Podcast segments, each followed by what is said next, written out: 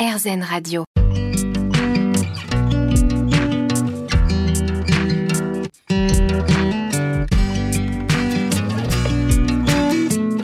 Mieux vivre l'instant. Aurélie Godefroy. Bonjour, c'est Aurélie Godefroy. On se retrouve pour l'instant présent, votre émission hebdomadaire sur RZN Radio.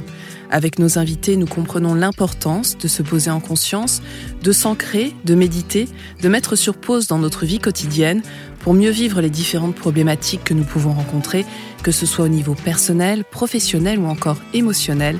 Et j'ai l'immense bonheur d'accueillir aujourd'hui Richard Seff. Mieux vivre l'instant. Aurélie Godefroy. L'instant présent sur RZN Radio avec donc aujourd'hui Richard Seff. Bonjour. Bonjour. Alors, vous venez de publier Comment être zen sans être moine. C'est aux éditions Ipanema. Euh, alors c'est un livre qui est absolument passionnant puisqu'en fait euh, qu'on soit bouddhiste ou pas, on y retrouve quand même les grands principes justement de la méditation, de ce qu'on appelle aujourd'hui la zénitude, de l'assise aussi, de la respiration. On va revenir plus en détail sur les différents points que vous abordez. Mais avant, est-ce que vous pouvez nous rappeler un peu votre parcours qui est quand même plus, pour le moins atypique, on peut le dire, je crois? Oui, bah, c'est un parcours aussi dans la longueur. C'était effectivement, moi, j'ai, j'ai eu la chance de vivre très jeune de, de la musique. J'ai, écrit des chansons, euh, j'ai commencé à écrire des chansons avec mon frère qui ont été euh, reprises euh, par des chanteurs connus de l'époque, je parle là des années 70. euh, Comme comme Gérard Lenormand. On a nos premiers, le- notre premier interprète, c'est Gérard Lenormand qui avait repris, euh, entre autres, Les Matins d'hiver et Les Jours heureux, des chansons comme ça. À la même époque, Mike Brand m'a demandé d'écrire euh, un texte sur euh, une musique qu'il avait composée lui-même et c'est ma prière. Ça, c'est mes débuts. Moi, j'avais 19 ans, donc j'étais très jeune à ce moment-là. Euh, et puis j'ai continué, j'ai découvert la, production aussi en, ayant un vrai coup de cœur artistique pour un artiste que j'ai rencontré dans le, euh, à Toulouse. C'est euh, ma, Oui, parce que vous ma êtes région d'origine où je vis le plus souvent. Et c'était Francis Cabrel, donc c'était quand même une belle rencontre que j'ai produit dans les années qu'on suivit. Donc c'est là on arrive dans les années 80. J'ai été producteur et auteur-compositeur pour euh, des groupes comme Image, Les Démons de Minuit, comme euh, Mhm. Jean-Pierre Madère, euh, pour Disparu, Macumba, des choses comme ça. Et j'ai continué après avec Axel Red, tout ça. Donc jusqu'au pendant une euh, voilà jusqu'au début des années 2000, on va dire, je ne j'ai essentiellement fait de la musique. Après, j'ai un peu élargi mes activités et j'ai commencé à avoir un peu plus. je suis revenu en fait à à ce travail un peu de, de, de méditation et de, de, de recherche spirituelle qui m'a accompagné tout le temps. hein. C'est-à-dire que dès Donc ça veut dire, voilà, c'est ça, que en fait, euh, très jeune, vous avez déjà ressenti cette connexion. Dès euh, l'adolescence, ça m'a intéressé. Je- J'ai commencé à lire euh, Krishnamurti, euh, Sri Aurobindo, des cho- choses comme ça, et, je, et ça me parlait.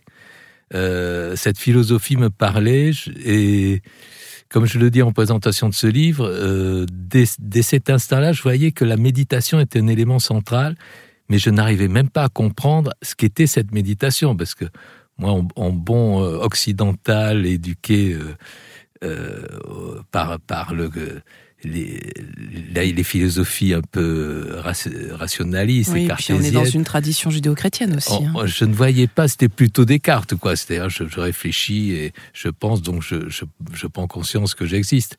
Et euh, ce n'est que effectivement beaucoup plus tard, lorsque euh, je suis, euh, il y a une quinzaine d'années, en fait, euh, je voulais vraiment me approfondir cette partie de, qui était la méditation. J'en avais fait un peu dans, le cadre de, cours de yoga. Et euh, à l'époque, c'était pas du tout euh, répandu comme aujourd'hui. Mais alors justement, est-ce qu'il y a eu une rencontre, un élément déclencheur qui a fait que vous vous y êtes remis? Parce qu'en fait, on peut imaginer, pardon, hein, mais euh, quand on imagine ce monde de la musique, de la nuit, enfin, tous les titres que vous avez cités, euh, on a une image quand même, euh, non pas superficielle, mais en tout cas pas forcément très ancrée. Euh, comment est-ce qu'on peut concilier ces deux mondes, justement? Est-ce que finalement, c'est peut-être parce que vous venez de ce monde-là, très effervescent, que vous avez eu besoin ensuite de retrouver ce calme à l'intérieur de vous? Non, parce que je l'ai toujours eu. Et il y a beaucoup de chansons finalement quand je les revois, quand, enfin quand je les je les réécoute pas parce que je réécoute pas mes titres, mais enfin quand j'y repense, je me rends compte que j'ai abordé souvent ce thème de, ce qu'on porte en nous. Euh, non, ça m'a toujours accompagné. Après, j'ai une vie professionnelle euh, bien remplie, j'ai une vie familiale bien remplie, j'ai trois enfants, des petits enfants aujourd'hui. Donc voilà, j'étais quand même dans une activité qui m'a un peu euh, tenu, voilà, que c'était la priorité. Je pense qu'à un moment, euh, on retrouve un peu plus de temps pour soi et c'est revenu très naturellement. Et euh, donc c'est pas vraiment une rencontre, c'est moi qui ai fait la démarche, comme j'allais vous le dire. C'est qu'en fait, j'ai cherché euh, à Toulouse un endroit où vraiment on, pouvait pratiquer la méditation. Et à l'époque, je, il y avait pratiquement, hein, moi je suis tombé que sur un dojo zen qui, qui est le dojo zen de Toulouse euh, où on pratique le zen. Alors, Richard Seff, on se retrouve dans quelques minutes pour justement que vous nous expliquiez euh, comment ça s'est passé dans ce fameux dojo zen. Mieux vivre l'instant Aurélie Godefroy. L'instant présent sur RZN Radio avec donc aujourd'hui Richard Seff. Alors Richard Seff, nous avez expliqué votre parcours dans la musique, euh, la manière aussi dont le zen a été finalement très présent dans votre vie hein, depuis toujours. Mais pour vous, alors c'est important, euh, vous dites ne vous reconnaître dans aucune tradition, puisqu'en fait c'est avant tout une philosophie de vie. Euh, vous dites dans votre livre au tout début, hein, je ne défends aucun système philosophique ou religieux, les mots dans ce domaine ne disent jamais la vérité, au mieux, ils peuvent nous montrer le chemin. Je n'ai gardé de mes lectures que quelques graines que j'ai plantées dans mon jardin. Certaines ont poussé plus que d'autres, en oubliant le plus souvent où je les avais prises. Alors, quelles sont les graines qui ont poussé? Les, ben, ce qu'il y a dans ce livre, c'est-à-dire qu'effectivement, si on lit des livres sur le bouddhisme, sur l'hindouisme, sur les philosophies orientales, comme dans toutes les philosophies d'ailleurs, lorsqu'on lit, on dit c'est ah ça c'est quelle belle idée, ça c'est bien. Et puis, euh, quelques jours, quelques semaines après, il n'en reste que quelques-unes. C'est celles qui ont pris racine en nous. Je, pense qu'on ne... On n'apprend rien réellement, on, retrouve en nous le, rapport au mot. C'est pour ça, c'est jamais une vérité. Tant qu'on, si ça ne, euh, si ça n'éclot pas, si ça ne pousse pas en nous sur un terreau qui est déjà prêt, euh, vous pouvez lire les plus belles euh, théories, les plus belles phrases, ça va passer à côté, ça va, voilà, ça va rien faire. Donc je pense qu'on est, on porte en soi déjà et on reconnaît dans les mots des choses que l'on que l'on porte et là on peut mettre un mot dessus et, et, et après ça ça peut ça peut nous aider à prendre conscience à approfondir.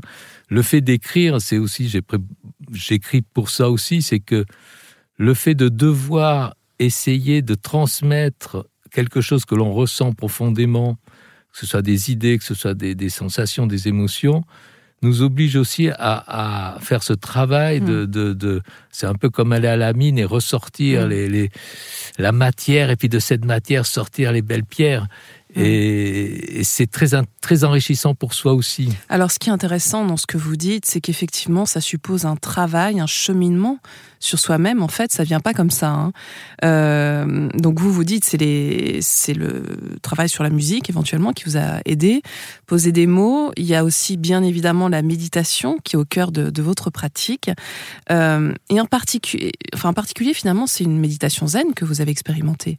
Oui, oui, parce que euh, lorsque j'ai vraiment euh, cherché à méditer, donc je suis euh, tombé sur ce dojo et là j'ai trouvé vraiment très vite, j'ai senti que c'était, j'avais compris ce qu'était la méditation parce que c'est pas une méditation comme on faisait dans les cours de yoga qui sont un peu contrôlés, où on se concentre sur une flamme, sur des images, sur les sensations du corps. C'est déjà bien, mais c'est, c'est, euh, ça va pas à l'essentiel. La méditation zen, c'est se retrouver euh, face à un mur et faire l'expérience de la vacuité. Alors ça paraît euh, dit comme oui, ça. Oui, alors d'abord, alors expliquez-nous vous comment vous définiriez ce mot de ce terme de vacuité?